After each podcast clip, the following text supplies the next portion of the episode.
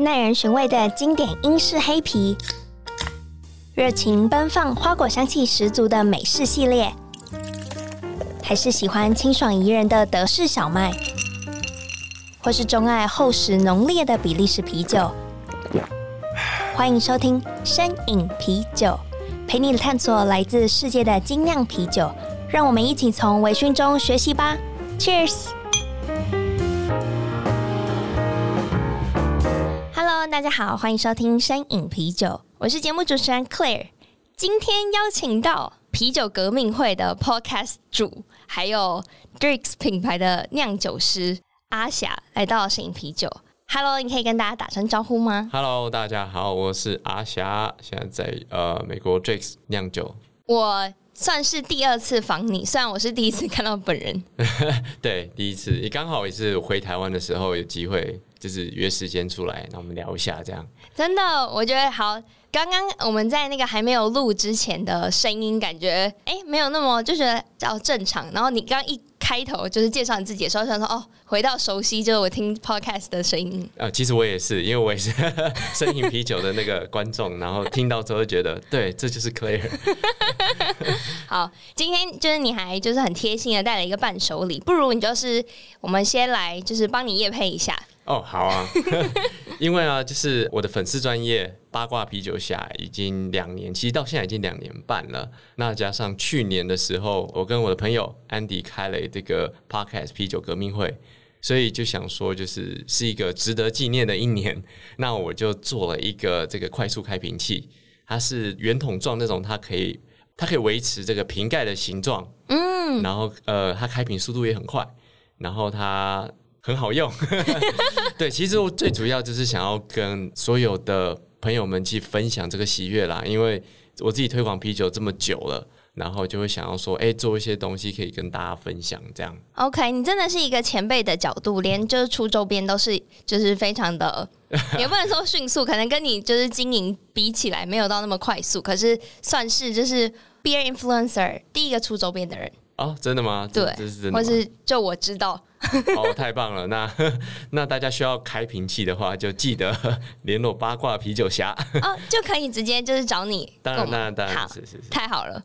那首先就是进入正题之前，我想要问你，曾经在台湾担任过酿酒师，对吗？我就觉得这件事情可能对于有长期收听的听众来讲，哎，访问酿酒师这件事就是一个常态。是，可是从来没有访问过，就远赴美国担任酿酒师这个职位。的人，我就觉得很好奇，你怎么会有机会到美国去？其实你说的没有错，因为目前就我所知道，在美国酿酒的，我现在脑中知道的也只有一个而已，除了我以外的。OK，对，然后他现在是在做酒厂顾问。那我自己的话，是因为在这个啤酒业界里面酿酒，其实就是会很好奇嘛，想要学更多，想要了解更多。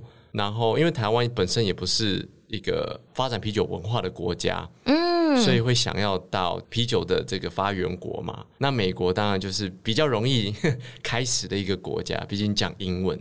对，所以才就是想要去美国酿酒。OK，那我觉得还蛮直接，就问你，请问是因为你有身份吗？所以才可以去美国？说去美国就去美国吗？对，就是 对，其实就是刚好啦。哦、对对 对，居然被我猜中啊！对，不然一般其实真的要在这个啤酒业界要申请到签证，其实也没有那么容易啦。OK，我就觉得，哎，这听起来是需要有一定的门槛的一个职业，是吧？对对，对于身份来讲是啦，但是我认为就是你进到这个呃产业里面，其实还好。嗯、OK，对对对，其实你只要有足够的热忱，然后你展现出你想要做这件事情的话，其实基本上机会都很多。嗯，能理解。哎，那蛮好奇的，就是美国这么多酒厂，就是上千，可能到万了，就是为什么会选择 The Drakes 这个牌子啊？其实。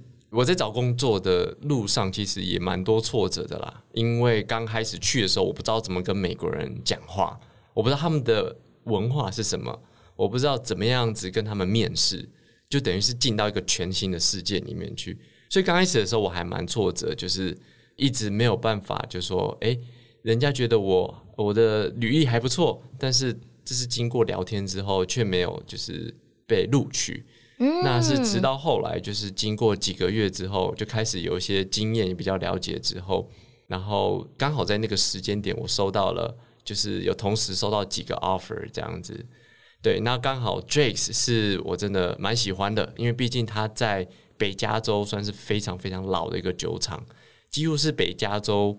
所有就是当地居民都听过的酒厂，都是他们从小喝到大的酒厂。嗯。原来有从小喝到大，小时候应该是没有办法喝酒。哦，应该是不是小？没有，我开玩笑。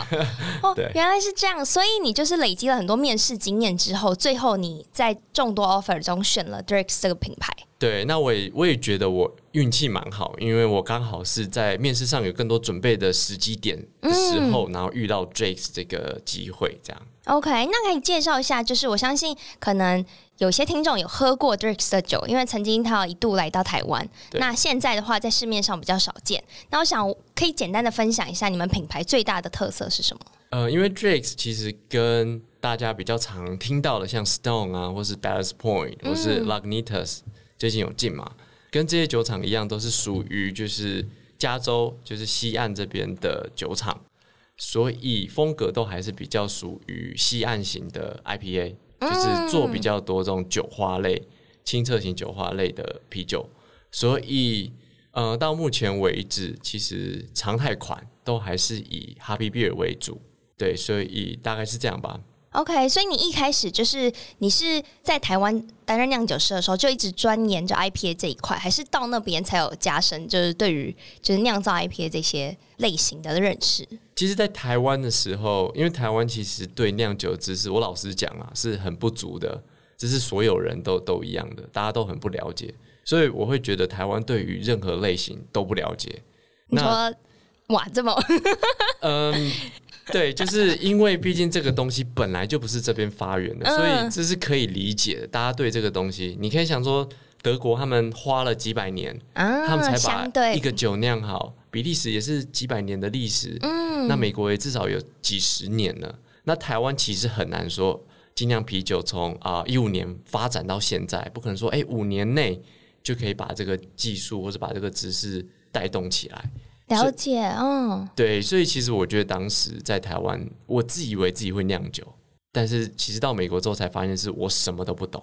哇，这个冲击一定很大吧？对啊，对啊，的确是这样，没错。因为原本对自己也蛮有自信的嘛，想说，哎，我自己有酿酒几年的经验啊，过去应该是得心应手。结果到那边才发现说，哇，其实我还有更多更多是还没有看见的一个世界，这样。可以就是问最直接，就你刚刚当初一开始进去的时候，最直接的冲击是什么？不可能是你不会到麦芽吧？呃，其实最大的冲击是，甚至一些非常微小的动作。那原本在台湾，可能大家对于这些细节的操作没有这么在乎，但是到美国之后才发现说，哎、嗯，其实这些小细节它才是影响你啤酒品质的关键。OK，对，其实最简单的一个就是。你要怎么去清洗你的零件？哦、那也许大家会觉得清洗，哎、欸，就是用水冲把它冲干净嘛。嗯，对。但是，对，但是其实在美国，就是为了要确保说，哎、欸，不同的酵母不要交叉污染啦，或是说确保说说零件都是干净的。那我们再把它放回去零件的零件盒之前，我们会浸泡就是化学液，然后去了解说，其实你用什么样的方式，你才是真正达到干净。OK，而不是表面上看起来，而不是表面看起来干净，对对，所以就是这么细小，这么微小，我讲出来大家会觉得很好笑，说，哎，你去美国学这个吗？没有，我去美国让我开眼界，让我知道说，其实很多东西是。我原本都不知道的，但是非常重要。了解，而且其实就是这些 detail 影响了啤酒的风味嘛。对对对，听起来好像不会影响，但是这些东西确确实实影响到啤酒的风味跟品质。嗯，我觉得这个真的是好像需要在那个情境，你需要到呃，可能已经有很多很多年历史的酒厂，才有可能就是认知到这么多不同的眉眉角角。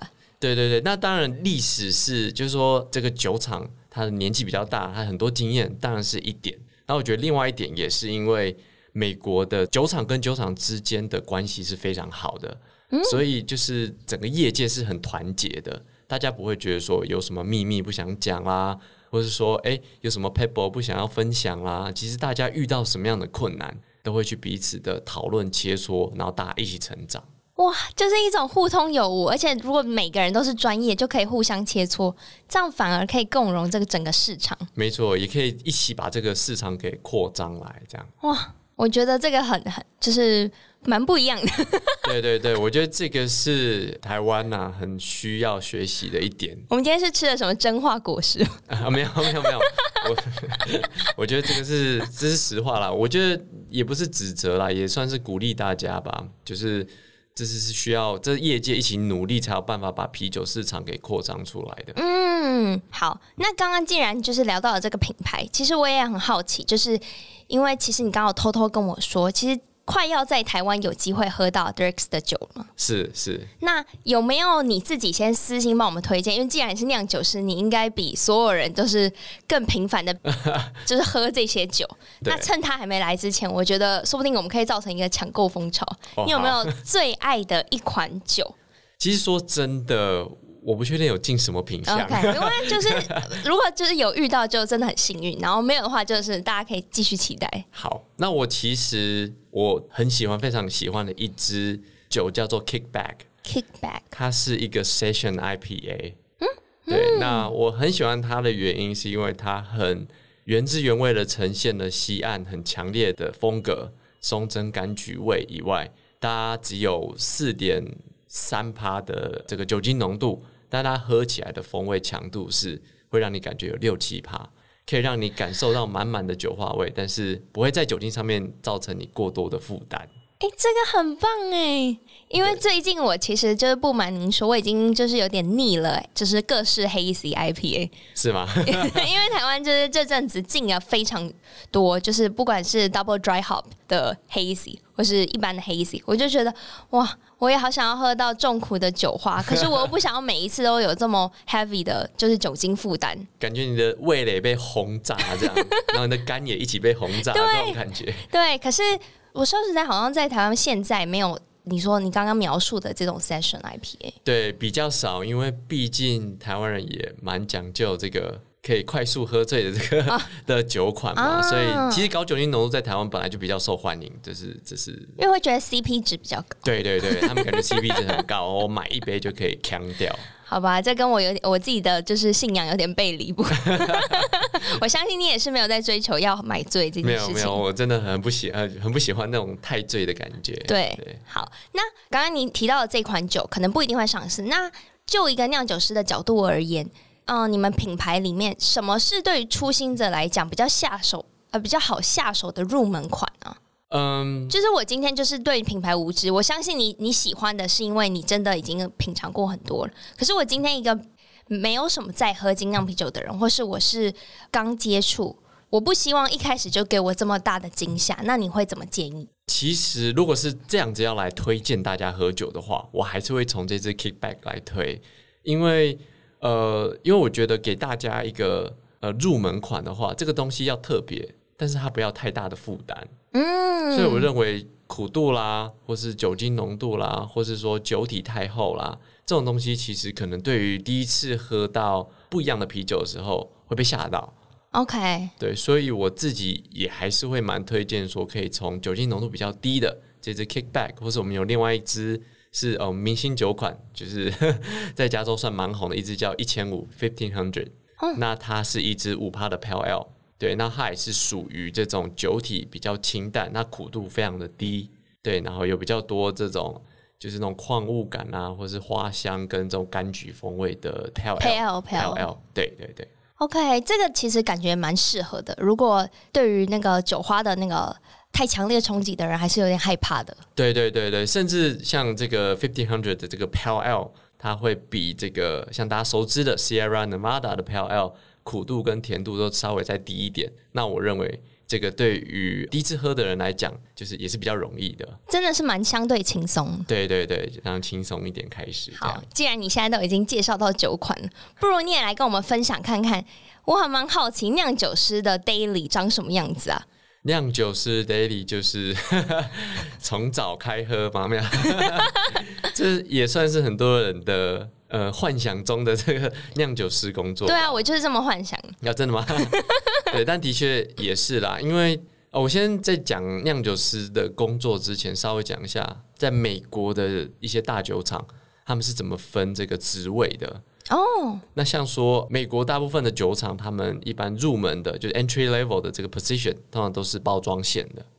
然后包装线之后，你想要升，你可以升到冷区，冷区的部分就是管发酵。然后你的冷区做完之后，你可以进到热区，热区所就是所谓的酿酒。嗯，对，所以其实，在做这个酿酒师的工作的时候，你是要顾到全部的东西，不包含只是你自己酿造的部分。所以对我来讲，酿造是一部分，那我也需要去看这个冷区发酵的状况，去确保说每一支酒它们发酵的情况是正常的。嗯。那最后就是包装线那边也要去那边做 QA，就是去喝酒，然后去试一下，说，哎，这支酒它是品质是 OK，可以进到包装线里面去的。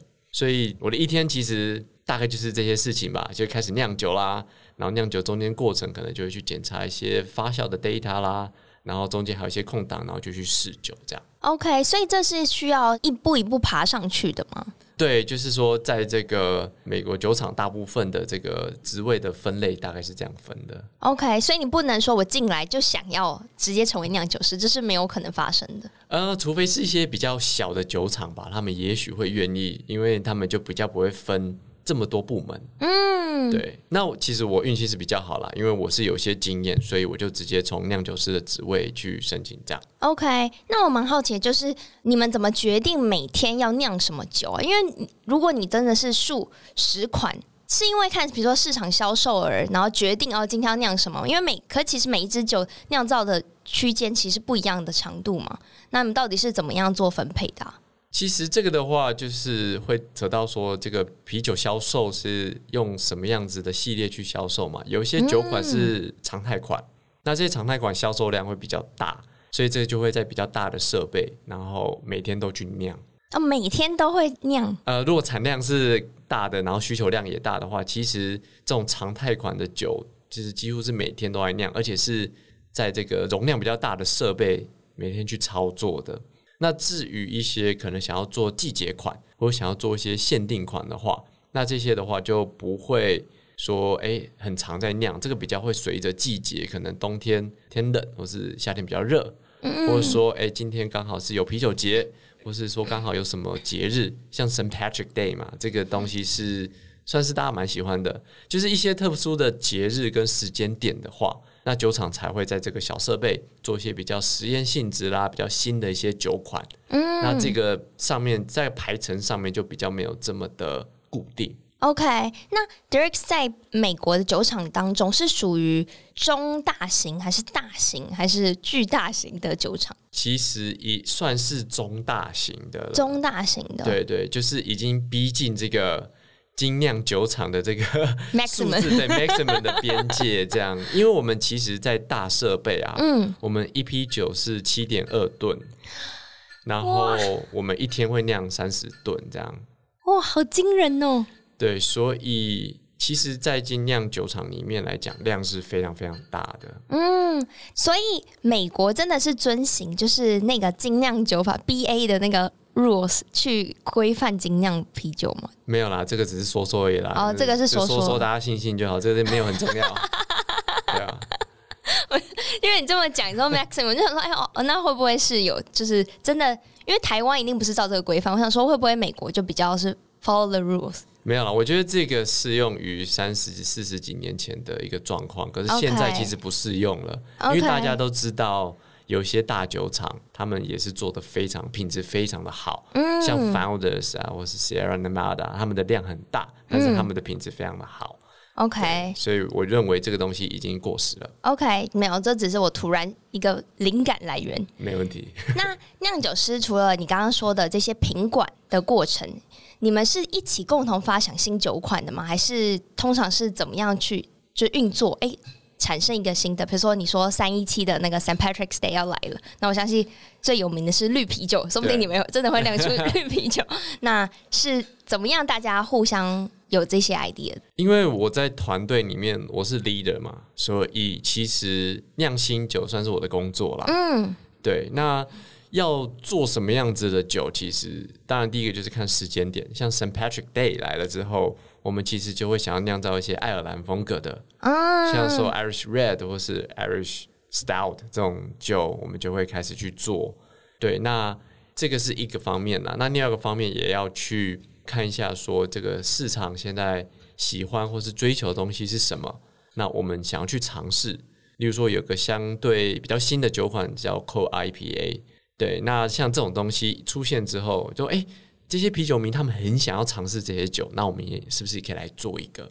对，所以大概就是这样吧。节庆的时间点，然后有一些新的东西出来，以及这个市场喜欢的是什么？那当然，最后一个是我们自己个人想要喝什么，这个也是一个，但这个机会就不大，很容易被上面给挡下来，因为毕竟酒还是要卖出去。所以你们通常需要给一个 why，就是我酿这个类型 why。对对对，当然就是要可以说服上面说这个酒酿完是可以卖的，是可以随着一些时机点，然后有一些好的搭配这样。OK，所以像是你们发想酒款的时候，也是会先用小批次去做实验吗？还是怎么样进行？哎，我有一个新的酒谱的产生，那可不可行？要怎么微调？不可能一次就酿七点多吨吧？哦，没有没有，因为我刚刚讲七点多吨，那比较是那个我们常态款的酿造那。我们这种实验性的酒款是两吨的而已。OK，对对对，所以还是蛮多，我们就直接酿下去了，这样。哇，对，对对，这个是很那个需要勇气的吧？因为你第一次的话，你很需要就是注意每一个细节。对，但是你要想，我们是三十年的酒厂啊，所以那个设备其实用了三十年了，三十几年了。嗯，所以大家对于这个设备的了解度是好的，然后我们有很多的记录。所以，当我们在写新酒谱的时候，其实我们要不断的去翻旧的酒谱，OK，然后要去了解说，哎，如果这样加这样弄，它可能会怎么样的改变？Okay. 因为说真的，每个设备都有它自己的特性，对对对，好，好特别哦。对耶，你应该有听过一个吧？就是说，酒厂不会把酒谱当秘密，因为我给你酒谱，你也酿不出来。对，而且我发现，就是连台湾的酒厂，每一家酒厂酿出来的酒。都会有一个很像的一个啊风格，了解你，你会感受到说，哎、欸，它好像是来自同一个品牌。对，虽然这样讲很吊诡，它明明包装就是来自于同一个品牌，可是你真的可以从风味特性喝出来，哦，这就是这个酒厂出产的酒都会长这样。即使它它的代酿厂也哦也会喝得到它的风味。对这个的话，我觉得可能只有部分是。部分的原因是因为它来自于同个酒厂、同个设备，嗯，但我觉得可能还有一个很大原因是他们还没有去把这个酿造的一些制成上面把一些细节部分给做好，所以以至于可能有一些风味并不是他们真的想要，哦，但是他们没有办法把这个味道给消除掉。懂，难怪我会喝的时候就会觉得，哎，这是来自于同一个酒厂。对对对，那我觉得这个不是好事。啊，对，因为其实你今天想要酿各种的酒，你应该是很鲜明的让大家去感受到，对，就是这支酒特殊的地方在哪，特色在哪，而不是每一支喝起来都会多了一个味道，哎，就是有可能是哪里洗不干净啊，或是怎么样之类的，我不知道，我不知道，我也不知道，随便说说，大家随便听听。我也是个人经验谈，说不定我嘴巴比较钝。我也是做梦梦到的，对。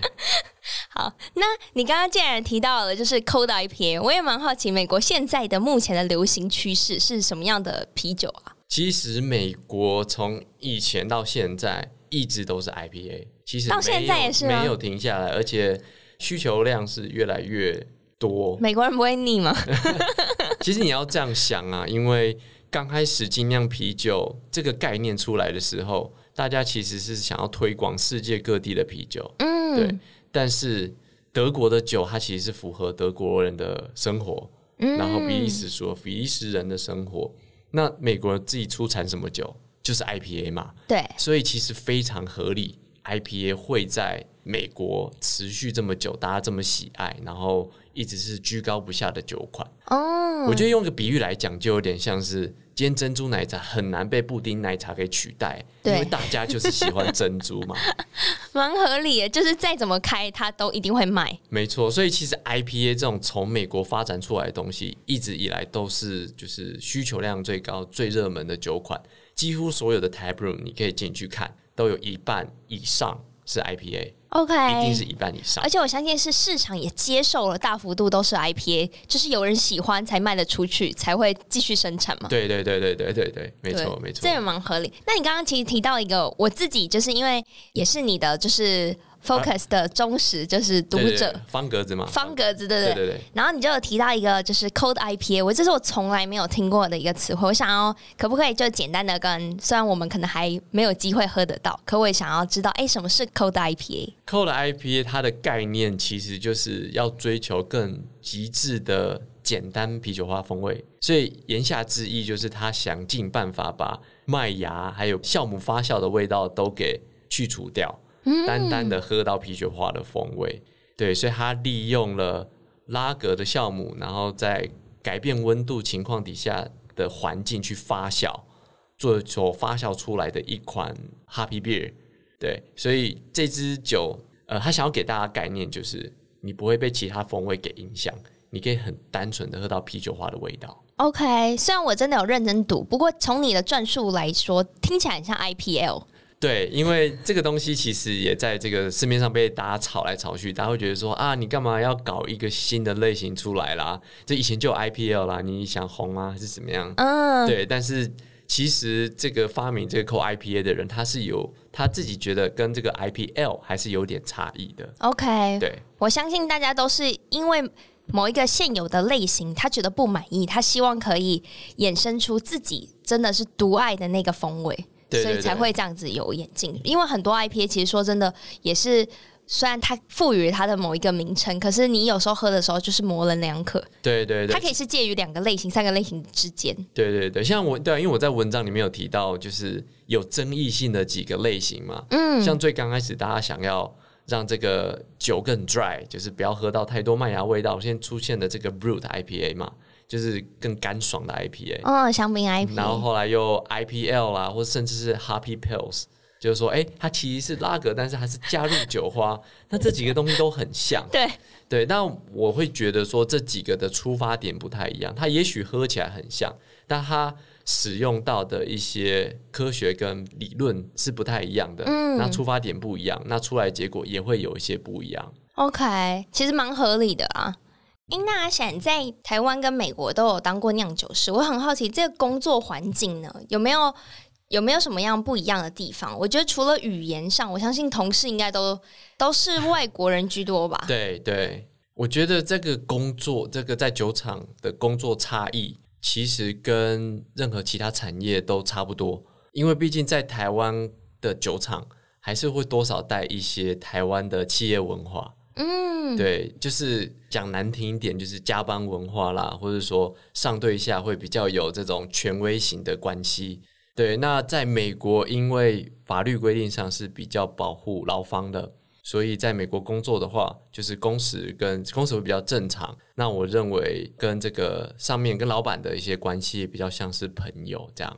所以，可是酿酒其实是一个不间断的过程，所以会分为比如说早班晚班吗？的这个形态吗？哦，会啊，会啊，会啊，因为如果是这个拉酿酒时间拉比较长，就会有早晚班的东西。OK，对对对，第一次听到酿酒师可以准时下班的。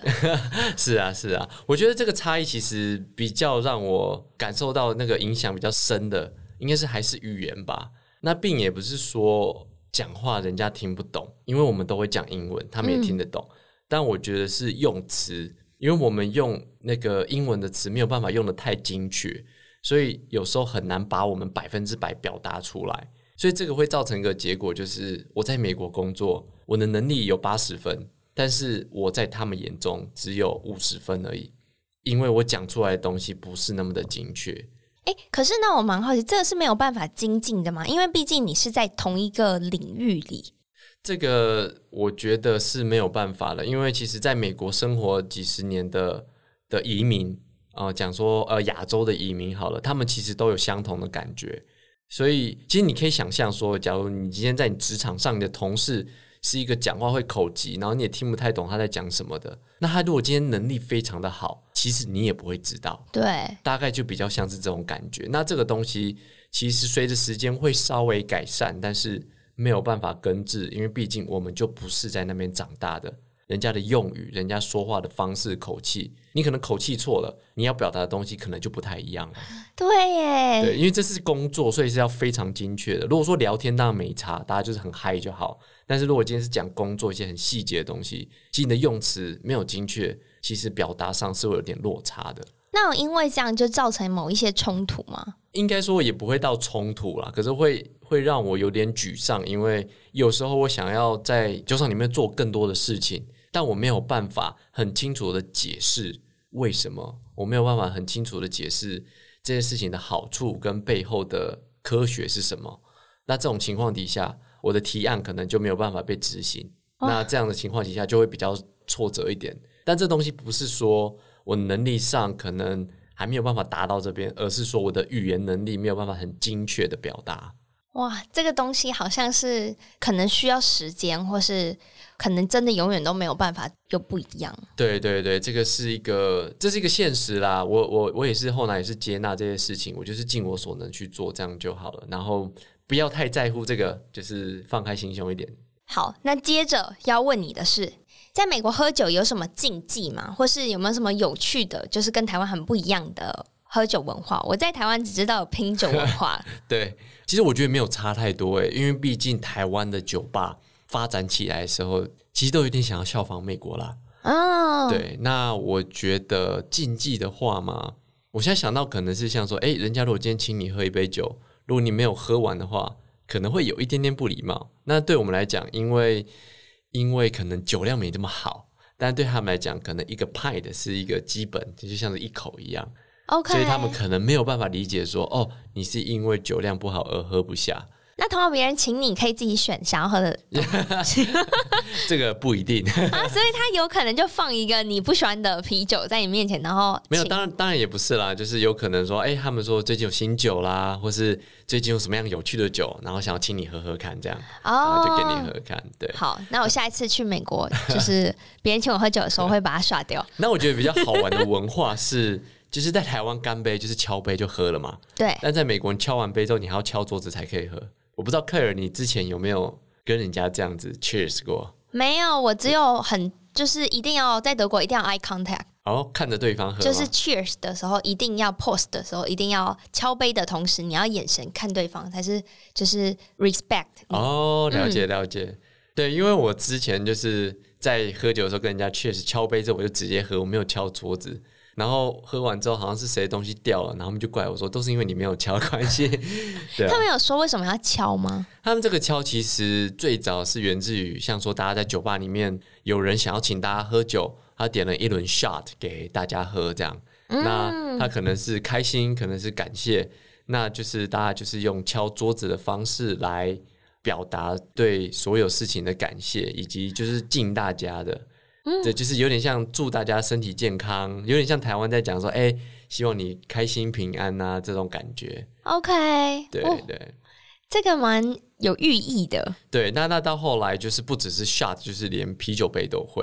哇，好，下一次我要这样子，别人会不会觉得我这边在生气？其实我我回来台湾就是跟人家喝酒，我会敲一下杯子，然后发现，嗯。好像只有我在敲，就已经很习惯这么做这样。我也会，就是之前从欧洲回来的时候，我也会，就是每次跟别人 cheers 的时候，就一直盯着人家眼睛看，然后通常都被忽视，然后我就觉得，好，然后自己就会默默的哦，没有人要看我，没关系，就他们还不知道这个事情。对，所以我今天，哎，我记得我如果没有记错的话，应该是如果你没有有 eye contact 的话，你就会有七年很不好的，就是 bad sex。哦，这是一个怎么诅咒啊？金箍棒。所以大家记得，就是下一次要就是。就确实，我觉得也是一个致意的感觉吧。对对对，是是是，就是你跟人家一起喝，就是看着人家这样。好，那你刚刚其实也分享了很多，就是你的就是酿酒师的日常还有生活。那有没有就是假设我今天听完，还蛮希望可以成为这样的一个角色，有什么好的建议吗？或者我可能需要具备什么样的特质才能成为酿酒师？我觉得当然热情跟你的兴趣是一定要有的，因为。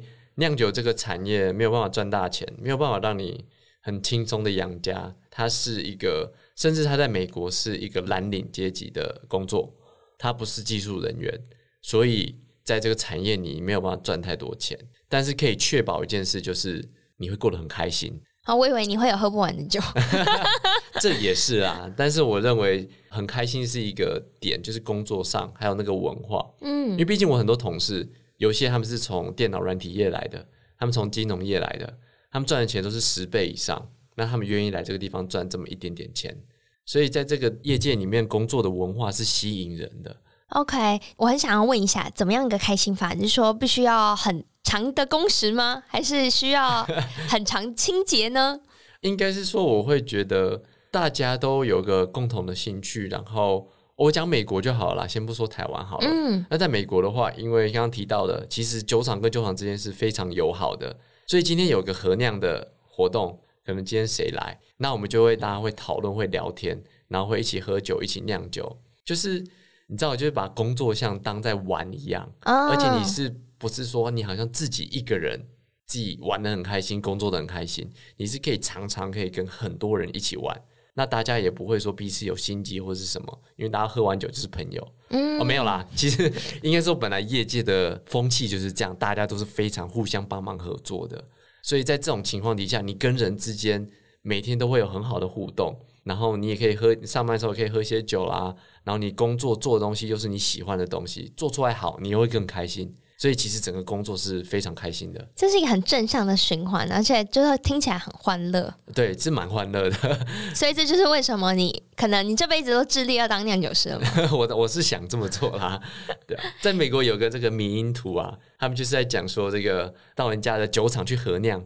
然后还没有就是下麦芽之前，他们就先开酒了，他们就在嘲笑这些事情。但这些事情也是蛮常发生的。可是大家通常合酿做 crossover 是有什么样的议题希望可以做，还是通常就是哎讲一讲就说、哦、我们来做吧，然后就做了。呃，有时候是因为有点像是刚刚提到的某个特殊节庆，例如像可能某个啤酒节要来了，嗯、然后大家想一起出一支酒，那有可能另外一个是。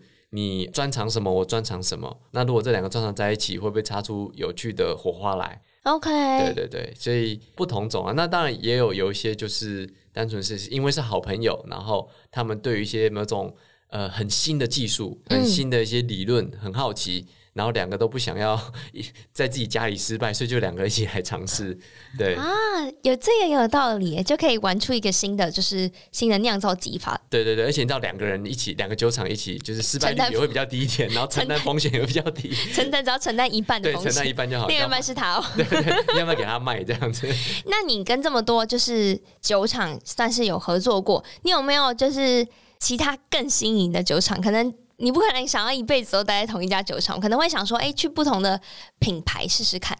呃，会啊，因为就像我讲的，Drake's 其实是非常经典跟古老的一个美国酒厂，嗯，所以其实，在做 IPA 上面，或是做酒花风格的这个酒，其实技术非常的成熟。那我自己其实会想要去学一些其他的就是类型差比较多的，例如说做比较多。Farmhouse 的啦，或是做比利时，或甚至钻研在做德式拉格的酒厂，OK，我也比较想要去这个地方去试试看。当然可以的话，我会希望到就是德国或比利时啦，但是这门槛会有点就是更高，对，可能会更高，需要一些语言上的一些准备好。但如果可以在美国，可以先事先到比较钻研这些酒款的酒厂的话。我会蛮想去的，嗯，而且我觉得，相信在同一个领域，就是持续深耕的话，就会想要做更广。对对对，的确是这样，没有错。对啊，就跟我个人不会只想要喝单一风味，就也会喝不同的，就是越喝越多元，然后越来越不一样。对对对对，没错，这样才能知道。的，这其实才能知道你自己真的喜欢什么类型吗？或者什么风格？其实也不是啊，就只是很贪心而已。因为对我来讲，就是求知欲很高嘛。然后很多东西其实是在书上看到的，或者说，哎，我可以喝到他们的酒，我却不知道他们怎么做。那这个东西就会让我就是有很大的这个就是欲望去想要学习，这样。嗯，那你其实就是从成为酿酒师以来，你就一直在就是社群上，就是你刚刚提到的方格子嘛，或是 Facebook 粉丝专业，然后现在后来做了 Podcast，其实你就很自律在推广啤酒这一块。因为我很好奇。我相信酿酒师就是在台湾也不占少数。然后为什么会想要做推广？我相信这不是一个轻松的路。哦，这不是轻松的路。Claire，你自己也很有感受，这样对啊？因为当然就是我很爱台湾嘛，然后我也很爱啤酒，所以我很希望啤酒这个文化可以进入到这个台湾里面，让台湾人了解更多啤酒后面本质的东西是什么。对，那这个东西其实也是我到美国之后，就像我刚刚讲的，我到美国之后，我开了眼界，我才真正认识我以前认为我知道的啤酒。嗯，所以我想要把这些东西分享给大家，因为我可以像是为大家先开了一个眼界，开一个先锋。对，那就是可以把我所看到新的一些知识理论、一些新闻，或是我认为觉得好的、实用的知识分享回来给台湾，所以。就持续一直有在做推广的东西。那其实致力于推广啤酒的你，你觉得台湾消费者跟美国消费者有什么样共通点吗？因为常常都是问差异，除了都爱喝酒之外，我觉得共通点都是大家会活在自己的文化里面，大家不太会去敞开去接纳他们所不知道的东西，例如说。以美国消费者来讲好了，虽然大家都很了解精酿啤酒，但是精酿啤酒是美国的东西，在欧洲、德国、比利时跟英国，他们其实根本不在乎精酿啤酒这四个字，所以美国人会觉得说精酿啤酒就是啤酒的一切，甚至把精酿啤酒跟 IPA 画上等号，因为他们喜欢 IPA。嗯，所以我认为。呃，美国消费者会活在自己的文化，这个文化就是一个 IPA 跟精酿啤酒的的圈圈里面。那台湾其实更不用讲了嘛，因为台湾本身没有啤酒文化，所以台湾的啤酒文化还是在就是 KTV 啦、喝大啦啦，或是大学生很穷买的酒啦，或是其实台湾接触到的可能只有德国文化的一点点，然后精酿啤酒就是美国文化的一点点，那他就是活在这个圈圈里面。然后比较不会去愿意接受其他的英国的、比利时的啦、德国的、美国的，就比较不会去接受他自己的这个圈圈以外的东西。我觉得这个是需要时间呢，就是我觉得消费者也是需要被教育。你同意这个说法吗？呃，我不同意，因为我认为这个是没有办法改善，但我也不认为这是个错误的事情，因为毕竟。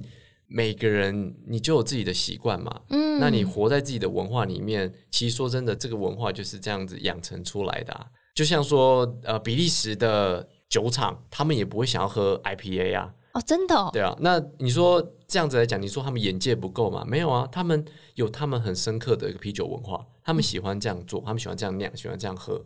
那我认为这样没有不好，对。但我认为可能我比较认同你的一部分是。其实你想要活在自己的文化里，你还是可以稍微去放开一点心胸，毕竟你有可能找到你更喜欢的东西。了解，这其实是不太相冲突的。对对对，其实两件事情是可以同时并行的。你可以喝你爱喝的酒，但是同时你照你喜欢的方式，对，照你喜欢的方式去喝。但是你今天偶尔你可以尝试一下你真的完全没有试过的东西，你说不定会爱上它。嗯，对，那这个东西会不会让你其实之后喝酒让你更开心？